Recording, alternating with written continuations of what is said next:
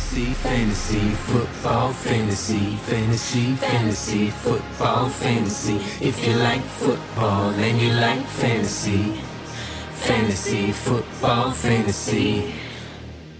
Если вы любите футбол и если вы любите фэнтези, то наш прекрасный подкаст «Фэнтези, футбол, фэнтези», конечно же, для вас. Если вы вдруг случайно ничего сейчас не поняли, друзья, ну, допустим, вы бабушка, внука, которая у нее на телефоне искала запрещенные программы и нашла а, вот эту передачу, то поясним, мы здесь говорим про американский футбол, мы здесь здесь говорим про игру, связанную с американским футболом под названием фэнтези-футбол, а подкаст – это такая радиопередача, которая слушается по интернету в записи.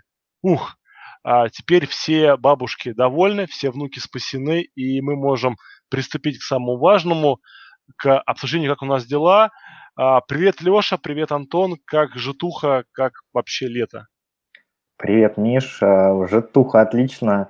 На прошлой неделе у нас была в Москве фэнтези-тусовка, а, в которой был очень рад поучаствовать, познакомился со многими парнями, с которыми а, либо играл, либо предстоит играть. И очень доволен, почему-то в фэнтези именно очень много приятных людей, ребят. А, всем, кого увидел, привет. Супер-пупер, Ильматик и, и далее по списку.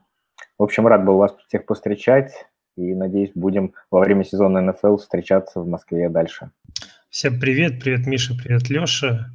Э, жара, жара какая-то вот стоит, не знаю, у меня вот в Риге очень жарко, так что надеюсь, что тот, кто сейчас слушает этот подкаст, не страдает от э, погоды. У нас тоже душновато в Москве. Очень, очень. Я вот захожу в электричку, когда я домой, в принципе, проходит 5 минут, и я вот уже весь мокрый. При этом я как бы иду очень спокойно до электрички, да, я не бегу, выдерживаю темп, но, видимо, легкий избыточный вес дает о себе знать, и очень тяжело. Что сегодня, когда мы записываем наш э, подкаст, это 18 июля, сегодня можно сказать, что официально начался тренировочный сезон. То есть где-то видел сегодня такую цифру, что на ближайшие 186 дней игроки Baltimore Ravens будут тренироваться, биться и так далее. Именно у них сегодня начался первыми межсезонный, как, предсезонный лагерь, да, потому что они играют в Hall of Fame Game, которая будет через две недели, и вот поэтому они начали довольно рано. То есть они начали, получается, ну да, сегодня уже у них что-то там было, завтра же начинают медведи, так что футбол вернулся, все очень здорово, и на этой же неделе был э, период, когда должны были команды заставить своих игроков либо подписать франчайз-тег, либо дать им долгосрочный контракт. Для игроков ну, в большинстве лиг, да, то есть в лигах без индивидуальной защиты, интерес представлял только один игрок, это Левион Белл, и Левион Белл ничего не получил. Как оцениваете, ребят? Кто тут больший э, лузер? А, Левион Белл, что отказался, или э, Стиллерс? Ну, я думаю, что Левион Белл больше лузер, конечно. Хоть там и говорят, что ему очень мало гарантий предлагали, но, во-первых, э, там гарантия гарантиям рознь. А во-вторых, э, есть у меня ощущение, что на рынке свободных агентов э, тоже кучу, кучу предложений он не получит. Ну а что касается фэнтези, то э, тут есть, в принципе, чего опасаться фэнтези болельщикам, фэнтези менеджерам, потому что мы помним, что в прошлом году Ливон Белл пропустил тренировочный лагерь, и Начал сезон он так со скрипом, потом разогнался, конечно, на игре к четвертой, пятой. Но первые игры были у него так себе. Ну, ему действительно, я слышал, предлагали какие-то не очень разумные деньги по меркам сегодняшнего рынка НФЛ для раненбеков, и он от них, э, как говорят, благоразумно отказался от этого предложения, потому что он ну, как бы общий консенсус мнения э, заключается в том, что он заслуживает больших денег. Вот, но в итоге кто здесь лузер, а кто винер, ну, пока, наверное, рано еще говорить. Надо подождать, как будут развиваться события, как он сам себя будет э, вести. Э, захочет он играть под франчайзом, не захочет. И даже если захочет, то где он будет играть в следующем году, большой вопрос. А, интересную статистику сегодня привели а, фэнтези аналитики, да, то есть те ребята, которых так не любят классические аналитики футбола, эксперты, ну и наоборот, которым очень нравится нам. Так вот, а, там было пока там был приведен пример, сколько за одно касание мяча в среднем набирает ярдов Левион Белл. Эта цифра равна, равнялась 4 ярда и 79 сотых. Ну, то есть округляя там 4,8 ярда. Вот, и для примера было приведена цифра, что ровно такое же количество ярдов за касание набирает backfield Green Bay Packers. Вот это за сезон 2000, получается, 2017 года, да, когда ну, они, в принципе, полсезона играли без Аарона Роджерса, я думаю, с ним было бы все еще лучше. Ну, трио Green Bay Packers получает, я думаю, на всех троих что-нибудь в размере там 2,5 миллионов в месяц, ой, в год. И вот, ну, это битва, да, вот она будет продолжаться. Сейчас раненбеки это самая, наверное, низкооплачиваемая профессия в профессиональном футболе. Ну, возможно, пантеры меньше зарабатывают. И все, все остальные зарабатывают больше, чем раненбеков. Команды не хотят вкладываться в самую травмоопасную позицию. Ну, их можно понять, но можно понять игроков вроде Левиона Белла, да, которые вот очень крутые игроки, но вот денег они заработают. Ну, я думаю, что вот за всю свою карьеру Левион Белл не заработает даже 50% того, что заработал Сэм Брэдфорд. Ну, мне понравилось, знаешь, сравнение, что Питтсбург, получается, как на год арендует Левиона Белла, при этом э, в такую интересную позицию его ставят, что в следующем году Левион, уже будет 27. А, Мы видим, что в 30 уже раненбеки заканчивают, практически все. Вот взять того же Демарка Мюррея, а, то есть кто там ему будет готов долгосрочный контракт предложить, ну, я очень сомневаюсь, что, таких, что такие команды будут в принципе. Я думаю, Левион Белл будет искать какой-либо двухлетний контракт с большой гарантией, то есть что-то вроде того, что дали Кирку Казинцу, ну, то есть с поправкой, естественно, на раненбеке. То есть я думаю, он будет искать что-нибудь порядка там 30 миллионов Э, за два года, при этом гарантии миллионов 18-20. Вот что-то такое. И как раз по истечении этих двух лет будет э, новое коллективное соглашение между лигой и игроками. Точнее, будет попытка его заключить. И там вот то, что многие такие звезды будут готовы бастовать, а я уверен, Левион был и вот все его поклонники, а не секрет, да, что многие игроки выступают со словами, что ну, они поддержат Левиона Белла вот в этом борьбе за право получать столько, сколько ты зарабатываешь, да, то есть сколько ты даешь пользы команде. Вот, я думаю, что очень будут жаркие битвы, и в отличие от многих игроков, которые, ну, что называется, повыпендриваются, повыпендриваются, успокоятся, Левион Белл может идти до конца, да, то есть он может там всех подбивать на забастовки, на полное отсутствие, на то, что давайте сломаем ноги всем штрейкбрехерам, если они появятся, и вообще как бы пусть будет все круто. То есть посмотрим, к чему игроки смогут склонить лигу. Еще вот одну такую мысль слышал, хотя уже много времени мы посвятили Беллу, что Питтсбург, зная, что последний сезон у них Белл играет, будут его грузить просто по максимуму. И там и вкладок будет, и приемов. То есть они, он а, за этот год намотает а, условный километраж очень немаленький, что в целом его акции также не поднимет на рынке свободных агентов. Да, ну а мы как раз сегодня поговорим с вами, друзья, о а, двух сторонах одной медали. Это о игроках, ветеранах, да, новичков специально брать не будем. Тех игроков, которые в результате этого межсезонья либо вышли в победителях, причем не обязательно это связано с переходом команды, это может быть переход главного тренера, не знаю, народ то, что конкурентов всех выгнали, и из проигравших. Начнем мы, наверное, будем идти сначала одного победителя, потом одного проигравшего, да, и первым своего победителя, тот, кто выиграл от этого межсезонья, назовет Антон. Антон, давай. А, ну, я в качестве первого победителя решил выбрать э, Джерика Маккинона, э, раненбека Сан-Франциско, 49ers, который в этом межсезонье перешел из э, Миннесоты, как вы все знаете. Перешел он в качестве свободного агента, заключил сделку на 4 года и 30 миллионов, а, из которых там львиная доля приходится на первый год, насколько я знаю.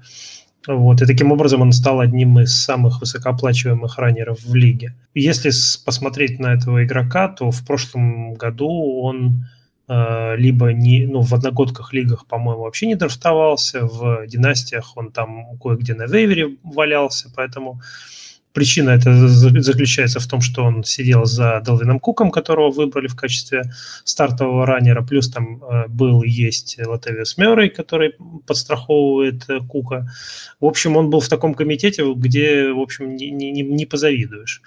И вот из этой ситуации он попадает внезапно в качестве стартового раненбека в Сан-Франциско к Кайлу Шенахану, Э, к тренеру, который в качестве тренера или координатора нападения выдавал топовых фэнтези-раннеров а-ля Карлоса Хайда или Девонта Фримана за последние несколько лет. Вот, и имеет сейчас, в общем-то, очень неплохие шансы на то, чтобы показать очень хороший результат. В прошлый, прошлый год он закончил в PPR-скоринге на 17 месте, э, благодаря во многом травме Делвина Кука, где он смог себя проявить заработал 178 очков. Вот, и, в общем-то, э, сейчас, когда он попал в Сан-Франциско, имея в э, качестве конкурента только Мэтта Брейду, пожалуй, да, но, в общем-то, все на него сейчас смотрят как на стартового раненбека. А, и, на мой взгляд, он со своей 17-й позиции прошлого года запросто может э, перейти в категорию RB1, то есть войти в топ-12. Вот. С другой стороны, как бы это еще, конечно, не, не гарантировано, но шансы такие есть. Поэтому я считаю, что он, конечно, выиграл в этом межсезоне, заработал денег и попал в очень неплохую для себя ситуацию. Как вы считаете? Ну, действительно, попасть к Кайлу Шенахуну – это просто сказка для любого раненбека. Ну, я еще добавлю, что, во-первых, Макинон очень крутой атлет, он по спарку – по нашему любимому индексу с Ильдаром, а, один из э, лучших атлетов в лиге. И надо еще сюда добавить, конечно, то, как он провел окончание прошедшего сезона. По-моему, вот после травмы Делвина Кука он был э, топ-10 раненбеком, если я ничего не путаю. Да, вполне возможно, только э, Кук там травмировался в самом начале, третья или четвертая неделя. Но потом о, у него был такой комитет с э, Мюрреем, но тем не менее он, он показал, конечно, очень... Да, даже, даже в этом комитете он закончился, э, вот если брать там с пятую по шестнадцатую неделю, он э, топ, топ-10 раненбеком был, стал. Да. Да, но поскольку, друзья, мы не можем говорить только про положительные э, да, э, плюсы игроков, не забудем упомянуть, что Маккинон никогда не был белкау, да, то есть никогда не работал там не пахал э, весь матч на, про, на пролом, все 17 недель. И главная тут вот причина для наших страхов, ну, многих, это то, что он довольно маленький парень, он рост метр семьдесят пять, даже 100 килограмм не весит. Э, очень многие э, специалисты сомневаются, что вот с такими размерами он сможет вот выдержать, то есть таким телом, да, сможет выдержать просто вот а, наказания, которые будут линейные защиты и лайнбекеры на него оказывать. Идем дальше. Дальше у нас лузеры. Ну, поскольку мы начали с раннеров, я думаю, раннерами и продолжим. И Леша назовет свою пачечку лузеров. Да, тут, тут я сразу трех назову лузеров. Это бывший раненбэк Сан-Франциско Карлос Хайт. А, это нынешний раненбэк Кливленда, а, взятого в начале второго раунда Ник Чап и, конечно же, Джонсон. PPR-машина. PPR-машина, якобы. Все они, попа... все они оказались э, в Кливленде. Э, Хайт подписал отличный контракт с Браунс. Чаба высоко задрафтовали. Вот Джонсон, мне, честно говоря, не понимаю, зачем он после всего уже этого, у него оставался год контракта, взял и продлил контракт с Кливлендом на 3 года и 15 миллионов. У него вполне была возможна ситуация с э, Маккиноном, у него очень хорошая была репутация в лиге, то есть он мог отыграть этот сезон э, и уйти на более хорошие деньги в более интересную команду. Но, тем не менее, вот это вот странное решение принял, остался в Кливленде.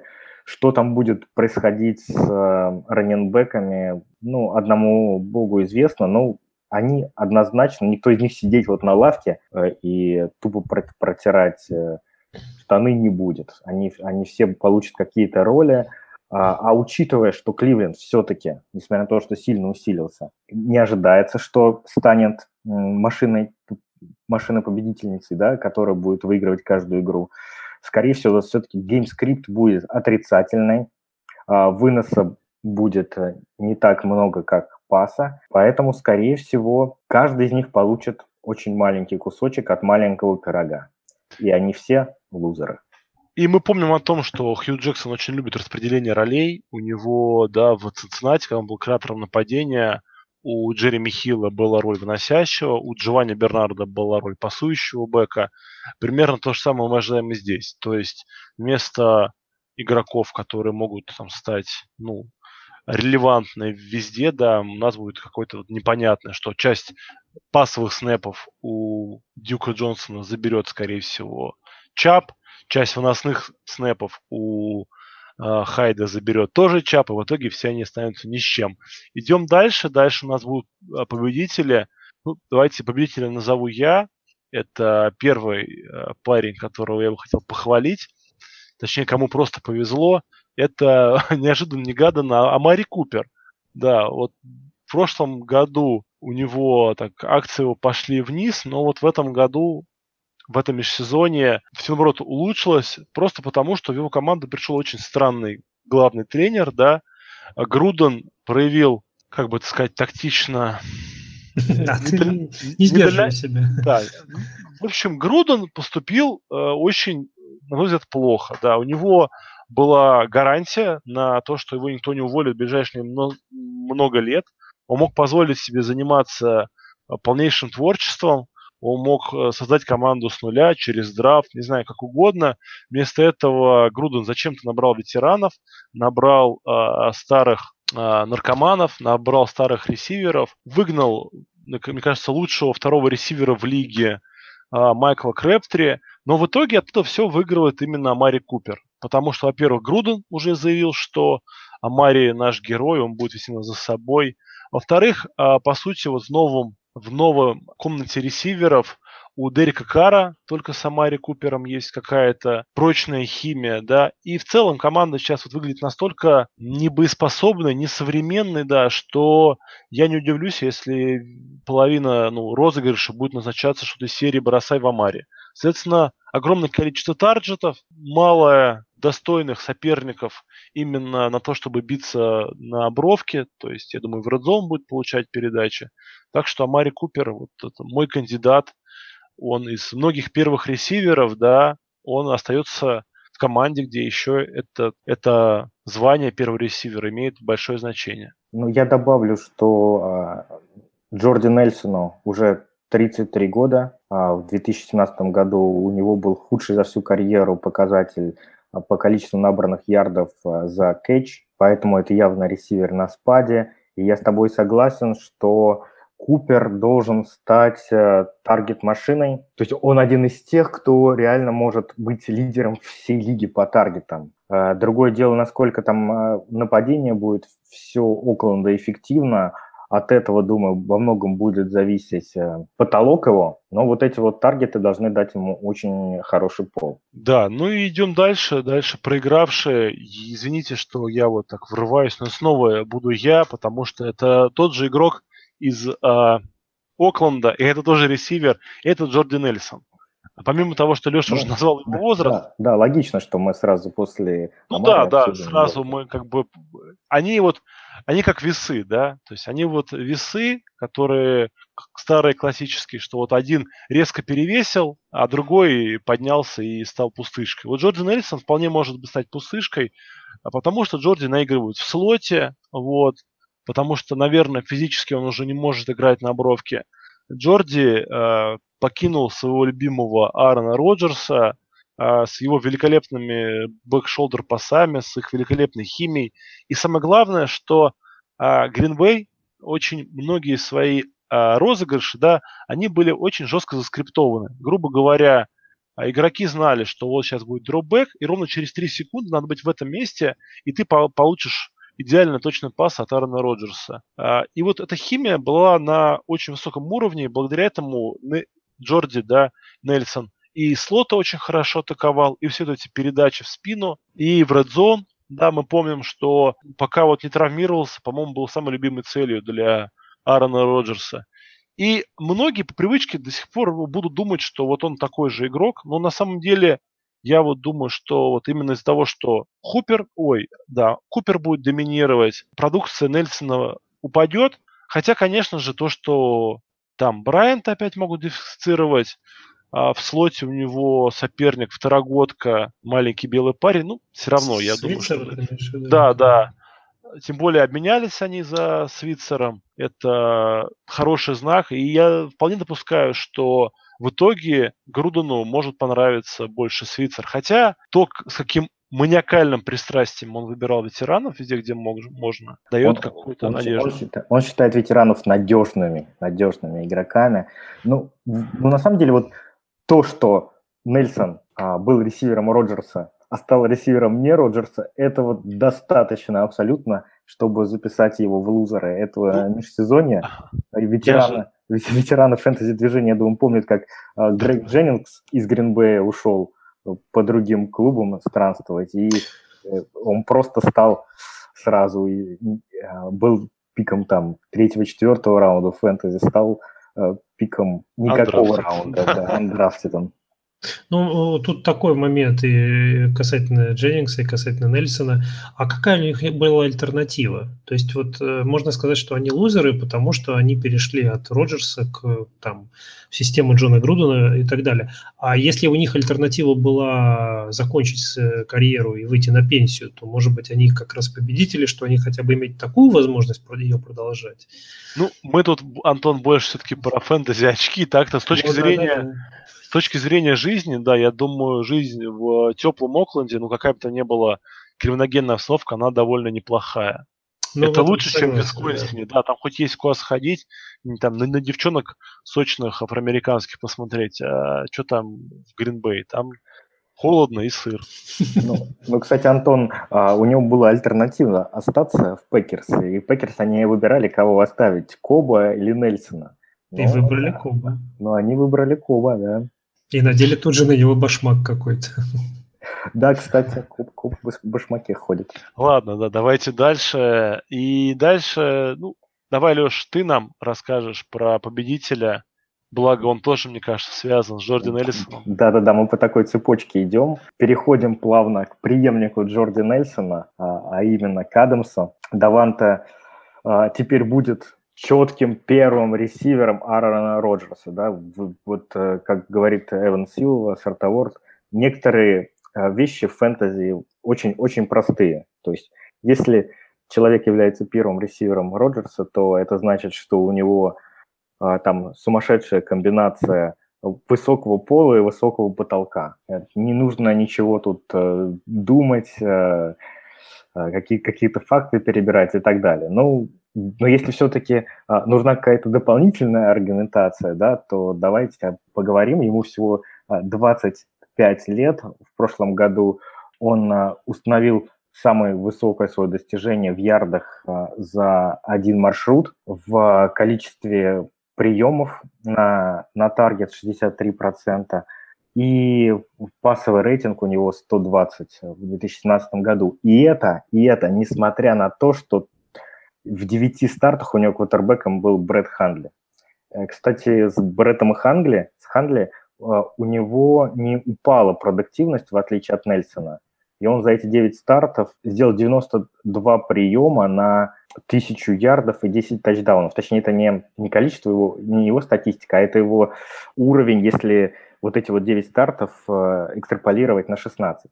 Ну, в общем, вы поняли, он в стартах с Хандли не, не потерял продуктивность, и в этом плане э, те, кто его задрафтует, будут даже застрахованы, если э, Роджерс получит травму, а Адамс все равно продолжит набирать. Он дорос, дорос до первого ресивера своей команды. Не поспоришь.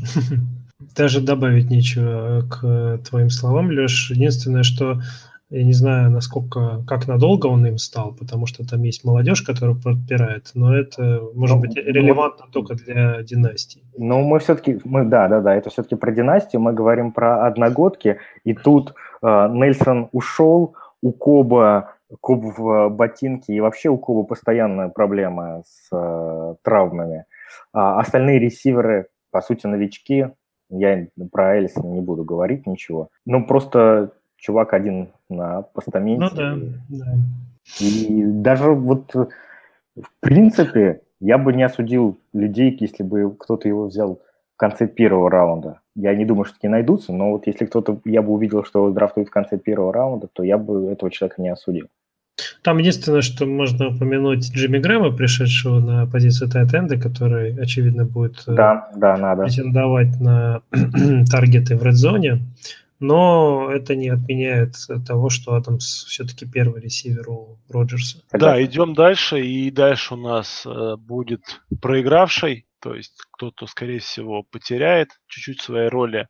И Антон нам расскажет про, про своего я очень коротенько пройдусь по своему первому проигравшему. Э, я вот перед началом подкаста Миша задавал вопрос э, такой, и слушателям тоже его задам. Подумайте минуту.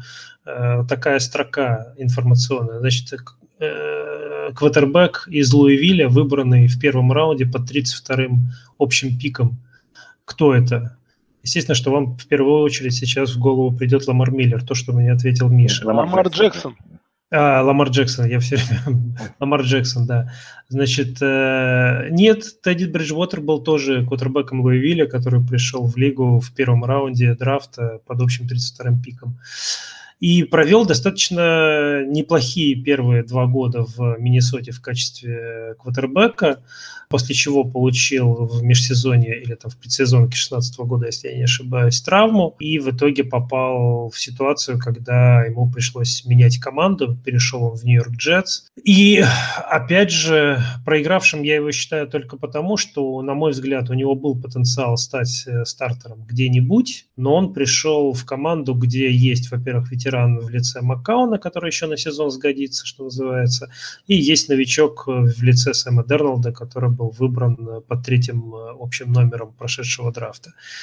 И в такой ситуации что ловить Тедди Бриджвотеру, я не понимаю, что он там будет делать. Я очень с большим трудом представляю себе сценарий, при котором он становится стартером в Нью-Йорк Джетс.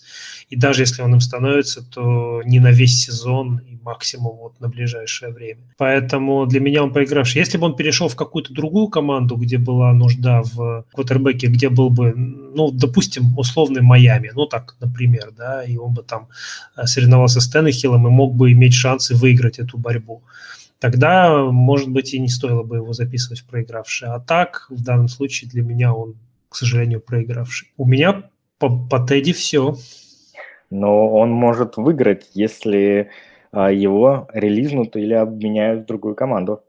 Пожалуй, да.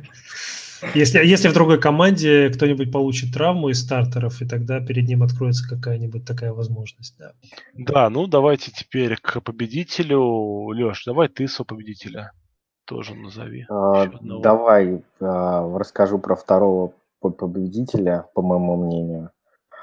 мы просто, мы просто по двух, э, чтобы слушателям было понятно, мы каждый по два игрока внес в победителей и в проигравшие.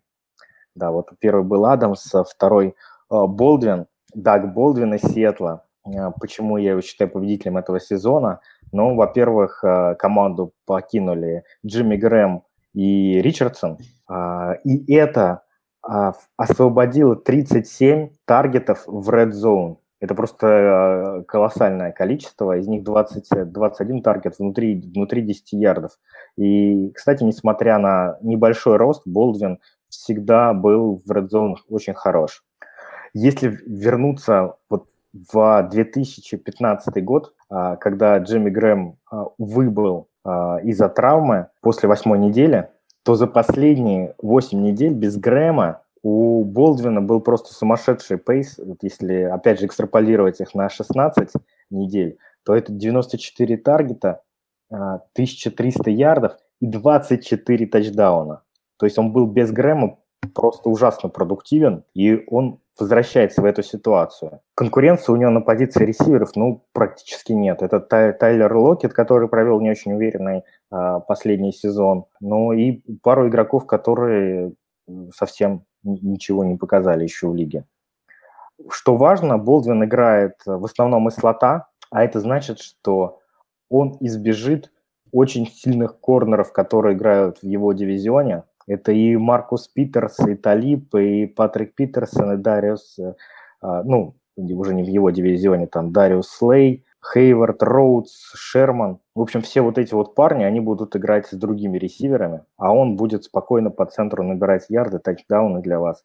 Вот то, что он его сейчас можно задрафтовать в третьем раунде, это просто стил. Вот реально это вот игрок, которого можно брать абсолютно каждый драфт. И, кстати, кстати, он пять сезонов подряд а, не пропускал ни одной игры. Вот так. Я, кстати, и взял его в династии вот на стартап-драфте одной недавно. Ну, Я тоже вообще... взял в династии в одной буквально э, неделю назад и очень по этому поводу радуюсь. Вот, аналогично. Так что, друзья, Даг Болдин – это наш кандидат. Вообще, я вот очень хочу, его в одной лиге, но, по-моему, там он Леш принадлежит. И без шансов там его выкупить. А, только за пять первых и Тома Брейди. Ладно, идем дальше. Дальше у нас будет проигравший. А, ну, проигравшего, которого назвал а, Коля. Вот, Коля немножко приболел, ему огромного здоровья, поэтому я за него расскажу. Это Брэндин Кукс, ресивер а, Рэмс, который подписал космический контракт вот буквально вчера, да, то есть вот э, мы вот его в лузер записали, а парень как раз вот, как любит Антон, победитель по жизни, да, его уже третьей команде он, получается, да, играет за свою такую юную карьеру, а уже как бы заработал э, огромный контракт, вот несмотря на то, что сменил три команды. Я думаю, таких вот примеров найти больше невозможно да, то есть такого не было никогда, чтобы из двух команд игрока, в принципе, обменивали за хорошие пики, и в итоге он оказался в третьей, и вот там заферил. Брэндон Кукс показал очень хорошие цифры в прошлом году, всем понравился своей игрой, но это было с Томом Брейди. По оценкам известного аналитика игры квотербеков, Циана Фейхи, Том Брэди э, бросает дальние передачи с точностью 56%. Вот, это один из лучших показателей в лиге. То есть, ну, для упрощения, для упрощения да, Том Брэди охеренный бросальщик далеко. И э, словно как бы в контрфазу, да, выступает Джаред Гофф, у которого вот этот процент точных дальних передач 36%. И, э, опять же, да, для упрощения, это один из худших показателей в лиге. То есть э, Брэдин Кукс э, в прошлом году, по-моему, из 22 дальних передач, которые мы бросали, 15 были точны. У Сами Воткинса прошлом году, да, по-моему, в него бросал Гофф то ли 12, то ли 15 раз, точных было всего три передачи. Ну, то есть примерно порядок цифр вы поняли, да, то есть я, к сожалению, не записывал, да, вот эту информацию, которую я читал, но смысл понятен. При этом Кукс, как бы, вот сейчас Рэмс его подает, что Кукс это общий такой, это очень крутой первый номер ресивер, да, очень быстрый, как бы Энтони Браун, если так можно выразиться. Очень популярно мнение обратное, о том, что Кукс это только даунфилд э, угроза, да, он не умеет играть из-под пресса, ему обязательно надо э, с помощью схем устраивать, чтобы он был один на один, при этом с э, корнербеком, которому будет ну, удобный матчап и так далее. Вот. И самое противное для нас, для всех, да, то есть неважно, каков Кукс по таланту, в схемах Шона Маквея обязательно должен присутствовать раздвигальщик поля. То есть тот парень, который очень быстрый, который чаще всего изолированно отсылается на бровку, на которого вынужденно реагирует фрисейфти, реагирует очень часто первый ресивер, и в этого парня просто не бросают мячи. Просите у Сами Уоткинса. Ради интереса в прошлом году Леша э, делал разбор матча одного, и, по-моему, Леш, ты там насчитал, что в семи или восьми эпизодах был Воткинс открыт, а Гофф его сторону так, как бы, ну, взглядом смотрел, но бросать не бросал. Да, даже, даже не смотрел. Он, он, э, когда читал прогрессию, он, то есть, смотрел там, а, условно, Вудс, Кап, Герли, ну, и понятно, что там уже Блин, да, до, до Воткинса уже не доходило дело. То есть Воткинс там был самым, самым последним. Да, он такой э, исполнял, как сказать, роль э, отвлекающего такого ну, пугала, да. Да, да, которое там поле растягивает. Да, да. Да, да. Вот, и вот э, опасность, да, того, что Кукс окажется вот это, этим самым пугалом, очередным, просто, ну, более быстрым, но менее классным ресивером, чем сами Воткинс, она очень велика. А IDP при этом у Кукса очень высокая. Вот. Но тот момент, да, когда вот э, Рэмс это та команда, в которой лучше выбирать не того, кому бросают мяч, а тот, кто бросает, либо тот, кто всегда на поле. А это... Я, я бы, знаешь, как сказал, там вот лучше выбирать того, кто дешевле стоит. Ну да, вот. да, да, согласен. То есть вот по ADP условного а, Купера Капа, да, угу. там можно взять, я думаю, там в раунде в десятом. Вот. А очков, вероятнее всего, он принесет гораздо больше. Ну, да, не гораздо Мак- больше. Маквей очень э, так равномерно распределяет э, таргеты. Вот в прошлом году ни один из э, ресиверов Рэмс а, не э, увидел в свою сторону больше 95 бросков. В то время как в э, Кукс в среднем за прошлые три сезона видел 120 таргетов э, за, за сезон. То есть, э, ну, 35 него... таргетов это очень много. Это, ну, две полноценные игры. Ну да, то есть это, это там на 25%, то есть снижение, снижение объема вот такое ориентировочное. Ну и плюс то, что мы сказали про точности и про все схемы отвлечения. Вот, идем дальше. Дальше у нас положительное. Ну и положительное, пусть сейчас Антон польет нам с Лешей или в уши. Да, потому что в качестве победителя этого межсезонья я выбрал Трея Бертона, э, Тайтенда, который перешел э, в Чикаго из Филадельфии. И поначалу э, еще были какие-то сомнения по поводу того, какую роль он там будет играть, э, но впоследствии главный тренер Мэтт Неги, который перешел у нас из Канзаса сказал, что он рассчитывает на то, что Трей Бертон станет, э, будет играть роль э, Келси в Чикаго. А, несмотря на то, что Трей Бертон по своим габаритам меньше, но при этом он проявил себя достаточно хорошо в прошлом сезоне в Филадельфии, тогда, когда у Зака Эрца возникли проблемы со здоровьем. И при всем при этом уже сейчас идут хорошие репорты из вашего чикагского стана по поводу того, что Трей Бертон такой весь из себя лидер и, и в, общем, в общем, позитив один сплошной излучает. Вот. Но при этом у него есть э, определенные опасения в виде конкуренции со стороны Адама Шахина. Не знаю, во что это в итоге выльется, но тем не менее победитель для меня он именно в том, что он получил прекрасную возможность встать из сменщика Зака Эрца в э, такого э, железобетонного стартера, если он э, немножечко поборется с Шахином и, и победит в этой борьбе. Поэтому вот из этих соображений я его назначил победителем. Плюс ко всему, конечно же, он и получил э, неплохой контракт на 4 года и 32 миллиона, поэтому у него в этом смысле тоже все в порядке. Что скажете, Медведи? Ну, шикарный прогноз, Антон, шикарный. Я сделаю болт prediction, что Бертон будет лидером по таргетам в Чикаго в этом году.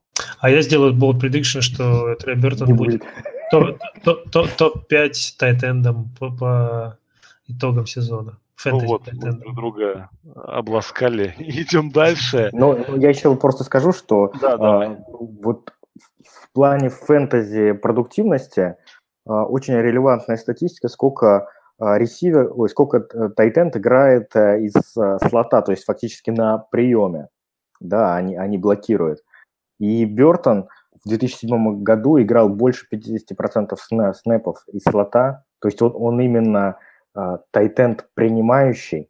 Да, он не блокировщик, да. Да, да, да, и он вот в отсутствии Эрца там в четырех играх он четыре, четыре раза ловил тачдаун, в каждой э, там игре имел там около там 4-5 приемов на там 50-60 ярдов. То есть он в отсутствии Эрца его полноценно заменял в плане э, продуктивности на приеме. Да, и идем дальше. Дальше у нас отрицательный персонаж. И это у нас кто остался? О, Антон снова будет нам обещать. Да, у меня остался один э, персонаж, которого я записал в э, проигравшие э, в этом межсезонье. Зовут его Тарик Хилл. Я вам задам вопрос. Помните ли вы на память, каким он закончил сезон ресивером, ну, по, по нумерации, эм, в скоринге PPR. PPR. Ну, топ-8. Топ-8, да. Миша, может, ты поконкретнее угадаешь? В общем, не буду вас томить, ладно. Нет, Четвертым он оказался, представляете? Четвертый, э, четвертый ресивер за, по скорингу ППР за прошлый сезон, и я его ставлю лузером. А лузером я его ставлю только по одной простой причине, по причине перехода в э, вернее, по двум причинам. По причине перехода в Канзас э, Сэмми Уоткинса – и по причине смены квотербека с Алекса Смита на Патрика Махомса, который еще пока что э, не имел много возможностей себя проявить э, как э, такого релевантного квотербека, который сможет сделать из старика Хила четвертого номера в ППР скоринге в следующем году. Э, я это все к тому веду, что с моей точки зрения регресс э, для Тарика Хила для фэнтези практически гарантирован, учитывая вот эти вот факты, которые я сказал. Я не вижу, я не верю в то, что он способен будет повторить такие же цифры, которые он сделал в прошлом году. Тогда, когда э, чаще всего у Канзаса, в общем-то, все работало, Алекс Смит вдруг превратился там в топ-3 квотербека, появился новичок э, Карим Хант, который тащил на себе, по крайней мере, э, в начале сезона команду и в концовке тоже хорошо закончил. И вот на фоне всего этого, ну и Трэвис Келси, конечно же, играл прекрасно, и на, все, на фоне всего этого Тарик Хилл выглядел вот таким монстром для фэнтези. Теперь у него появился очень серьезный конкурент в лице Сэмми Уоткинса, бешено талантливый парень, которого э, Канзас, насколько я помню, ему предложил э, контракт хороший на три года 48 миллионов э, с 30 миллионами гарантий. То есть это все говорит о том, что Канзас рассматривает Сэмми Уоткинса как настоящее будущее своей команды на этой позиции. Поэтому там будет борьба. Это уже не будет, на мой взгляд, такая же ситуация, как была только что в Рэмс, то, что вы сейчас обсуждали, про, говоря про Кукса. Да? То есть они э, с Сэмми Уоткинс и Тарик Хилл будут между собой делить, э, в общем-то, все снэпы, потому что третий номер там у нас э, кто-то совсем не, не, не, не популярный. Вот э, поэтому, поэтому я и говорю, что лузер, но не, не в лузер не в том плане, что он совсем будет там плохо, а в том плане, что он не сможет повторить цифры прошлого сезона. Антон, а можно я, ты нам вопросы задаешь, можно я тебе тоже вопрос задам, загадку? Давай. Что объединяет следующих ресиверов? Тед Гин, Кинан Коул, Джермейн Кирс, Альберт Вилсон, Джастин Харди, Джейден Миккинс – Андре Холмс, Крис Мур, Ти Джей Джонс, Бенни Фаулер, Адам Хамфрис, Джош Рейнольд, Джероним Эллисон и многих других. С полулиги перечислил. Не знаю, может, может маленькие а, они. Нет, их всех объединяет то, что они все а, получали red zone таргетов больше, чем Тайрик Хилл в 2017 году. Okay. А, я все это к чему веду? А, есть просто такая статистика, она просто сумасшедшая, и а, которая просто выносит мозг. Каждый из последних 13 тачдаунов Тарик, Тарика Хила а, был, когда Канзас находился в 30 или больше ярдов от, от зачетки. Угу. Да, потому что как только они оказываются в зачетке, все пасы идут на Тревиса Келси. Это, это, в общем-то, говорит о чем? О том, что его эффективность, она просто нереальная и зашкаливающая была в 2017 году. Даже если брать его там сумасшедший талант, то, скорее всего, без red zone таргетов а, он не сможет набирать столько же очков в 2018 году, э, и, скорее всего, эта эффективность упадет. То есть я веду к тому, что я согласен, что он не сможет повторить цифры 2017 года. И, при, кстати говоря, при этом он был выбран э, на драфте 2016 года в пятом раунде под общим 165-м пиком. Не знаю, о чем это говорит, но тем не менее. Это, это, это говорит только о проблемах вне поля, я думаю. Okay. В общем, да, согласились с тем, что вряд ли он повторит те же цифры, хотя, конечно, будем ему желать удачи. Да, парень клевый вообще электрический. Да, да. Мой любимый, мой любимый. Во всех династиях я его все взял. Очень, очень этим горд. Ладно, идем дальше. Дальше у нас, по-моему, остался последний позитивный, да? Да. Если ничего не это, путаю. Это, это Алан Хернс. Да, Алан Хернс из Далласа. Теперь. Да, теперь из Далласа.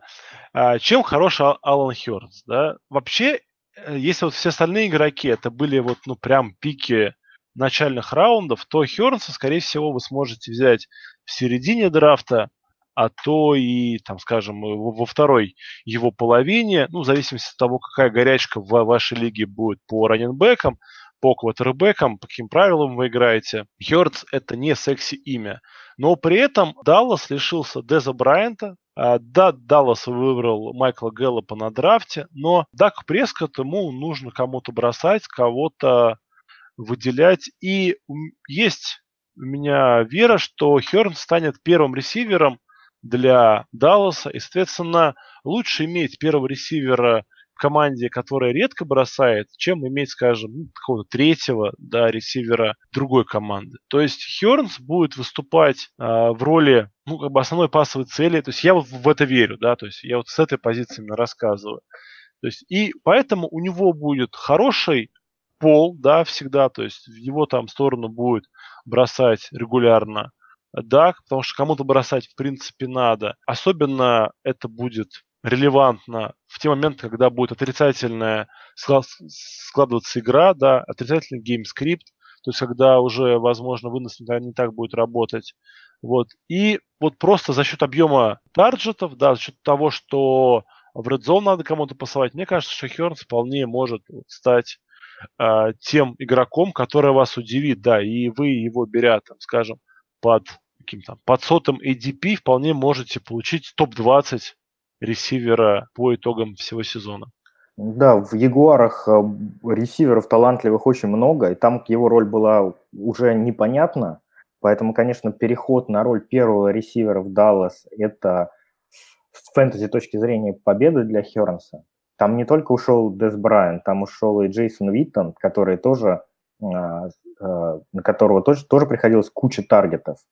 А остальные ресиверы Далласа, ну, они, мягко говоря, посредственности. Новичок – это новичок. Поэтому у Хернса, я думаю, нет выбора, кроме как э, попробовать. Конечно, это такие э, большие башмаки для того, чтобы их заполнить, но придется ему попробовать заменить Деза Брайанта – и я не вижу у него других вариантов, кроме как лидировать по таргетам а, среди всех ресиверов по Рескоту. Я тоже соглашусь, что у него прекрасная, опять же, возможность. Мы сегодня говорим в основном о возможностях, о том, что люди получают, э, переходят из ситуации, где у них была конкуренция, в ситуацию, где у них этой конкуренции стало меньше или она отсутствует вовсе.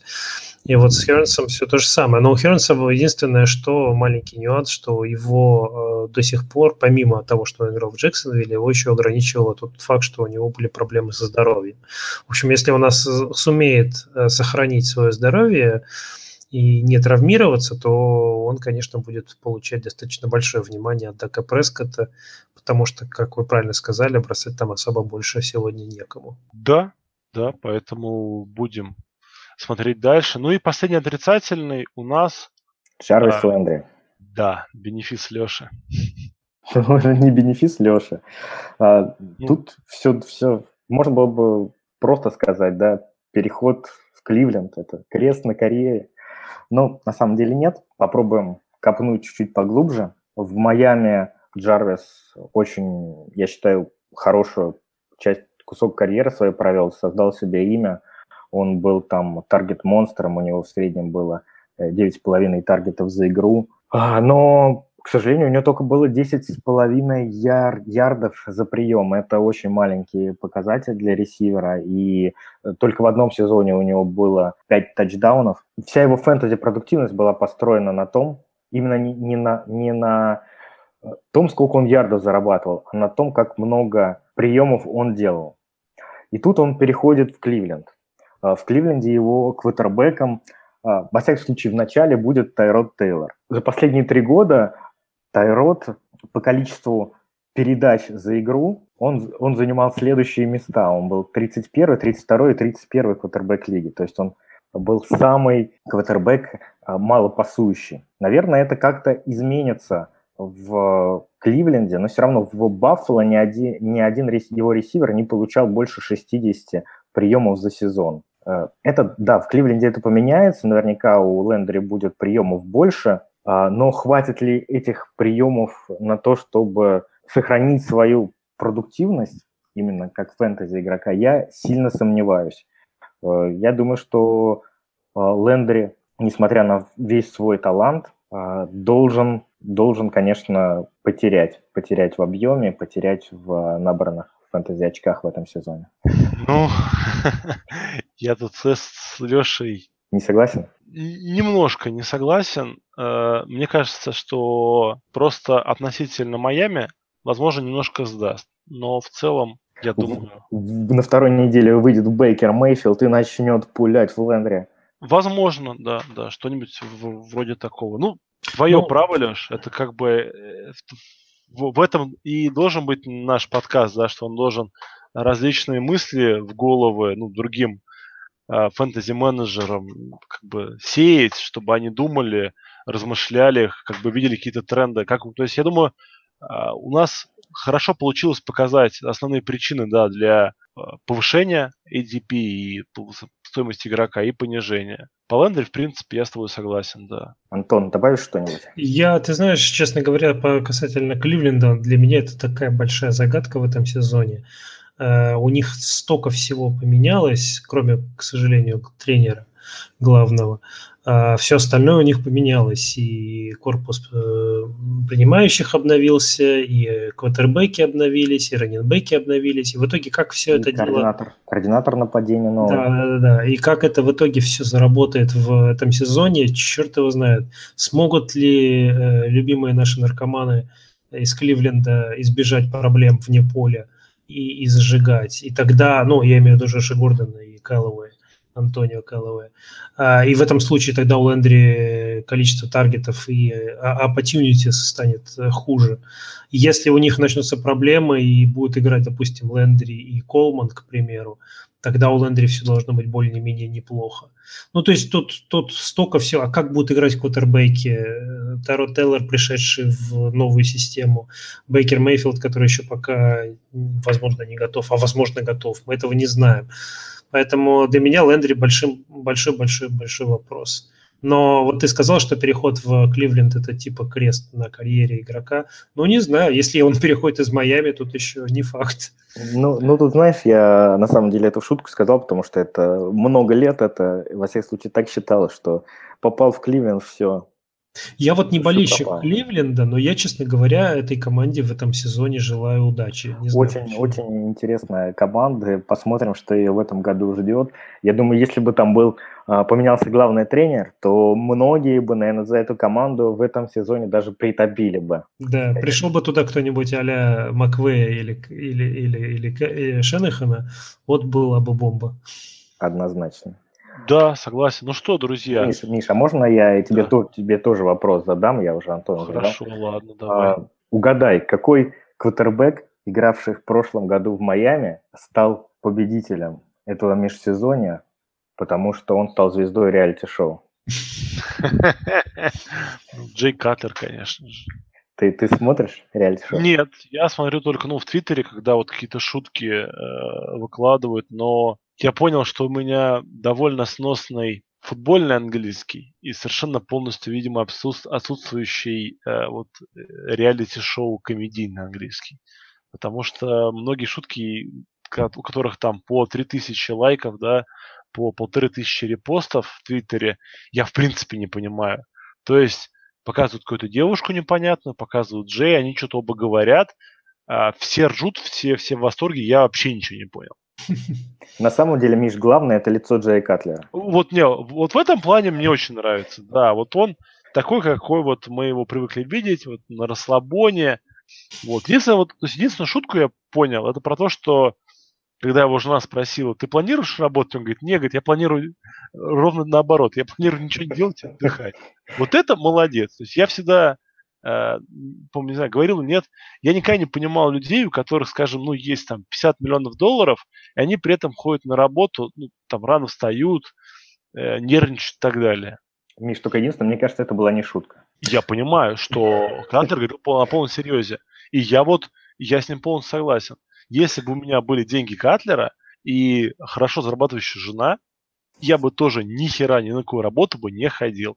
Я бы сидел дома, смотрел футбол, читал а, платные подписки Pro Football Focus а, Уоррена Шарпа и занимался графоманством на тему фэнтези.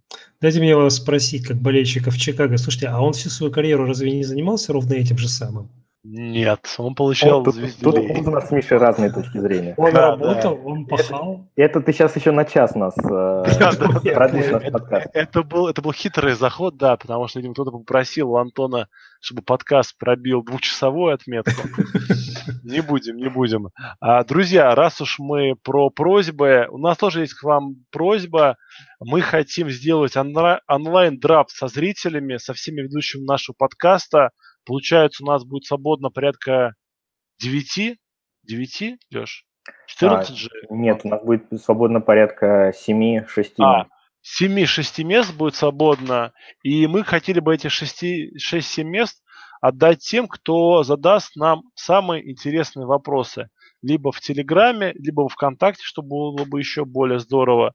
Надо поддерживать все-таки этот, эту вымирающую социальную сеть. Друзья, любой вопрос, интересный, который вы хотели бы услышать ответ фэнтези, футбол фэнтези в подкасте, а, задавайте. Самые интересные, самые активные попадут к нам. Это будет онлайн-драфт, то есть все вместе подрафтим. Скорее всего, это будет какая-либо best ball лига, да. Мы... Да, это, это, это мы, скорее всего, сделаем стрим э, на YouTube, будет онлайн показываться результаты.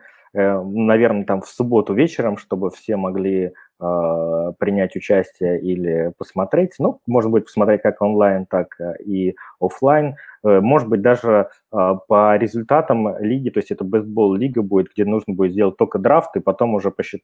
очки автоматически посчитаются по итогам сезона. Победитель получит от нас, может быть, даже какой-то мерчендайз, сувенир там, э, футболку фэнтези, футбол, фэнтези или еще что-то приятное. Да, если у вас вдруг в середине августа отпуск, да, то, наверное, вам не удастся. То есть мы планируем где-то числах в 15 августа. Сейчас я открою календарик.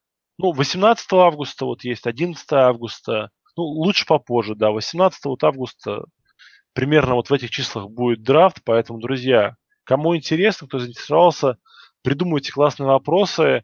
Кто не может придумать, соответственно, просите друзей, кому это неинтересно, придумать вы классные можете, вопросы. Можете, можете просто, даже, даже не вопрос а, придумать, а поспорить с нами Взятку, в комментариях да, наш, да, нашему взятку. подкасту. А, ну да, написать много комментариев. Или да, написать, что вы, что вы не правы, что вы козлы. Нам интересно будет с вами подискутировать, например, в комментариях NFL Рус. В общем, мы любую активность приветствуем, самым, самых активных а, пригласим а, в эту лигу. Да, вот. И еще одно – раз уж заговорили про группу во ВКонтакте, друзья, ну, у нас, к сожалению, мы все старенькие старички, и времени на хорошее плавное ведение этой группы нет. Поэтому, если вдруг кто-то молодой и горячий хочет им заниматься, там нет никакого вот обязательной работы серии, вот ты там роди 5 новостей за 7 дней, там выложи наш подкаст. Нет, просто если кто-то хочет какие-то интересные новости про фэнтези-футбол, какие-то моменты интересные, не знаю, там, а как раз вот статистические подметки, как вот мы сегодня вспоминали про то, что Левион Белл по своей а, продуктивности на поле равен бэкфилду Гринбея. А, вот такие вещи, да, они всегда интересные. Если вы хотите этим заниматься, напишите нам, мы предоставим вам полную свободу. Ну, естественно, возьмем вас обязательно сразу же вот в этот Best Ball Draft. Все, это была минутка рекламы. С вами был Fantasy Football Fantasy, лучший подкаст про фэнтези-футбол во всех его проявлениях. О, как я классно сказал. И до новых встреч. Футбол вернулся! А-а-а!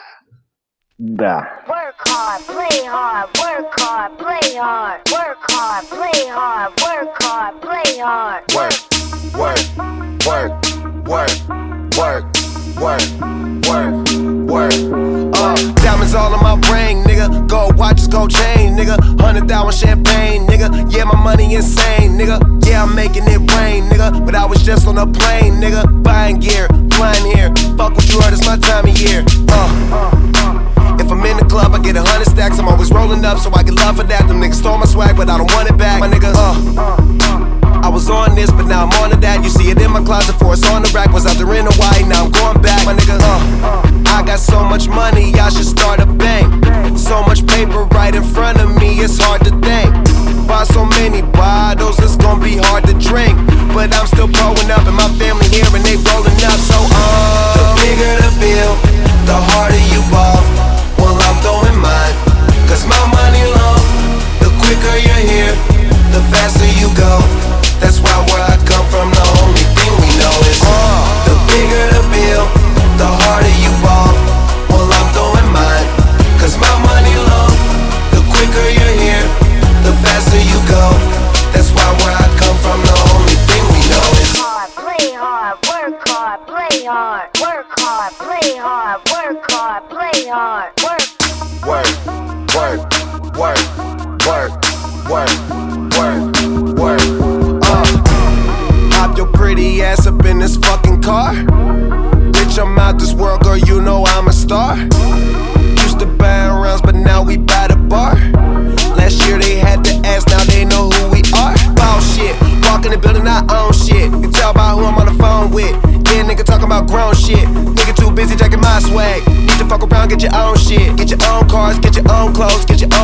get your own bitch. You ain't rapping my gang, get your own click. The bigger the bill, the harder you fall.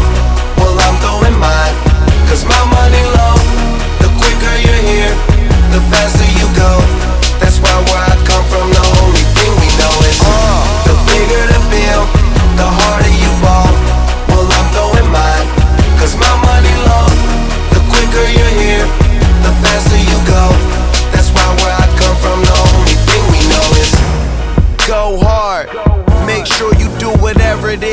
You gotta do. That's your job. And niggas gon' hate, but that's no prob.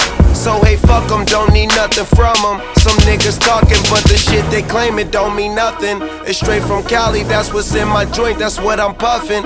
OG. And been one since I was young enough to know that everybody was gonna know me. Most niggas don't see.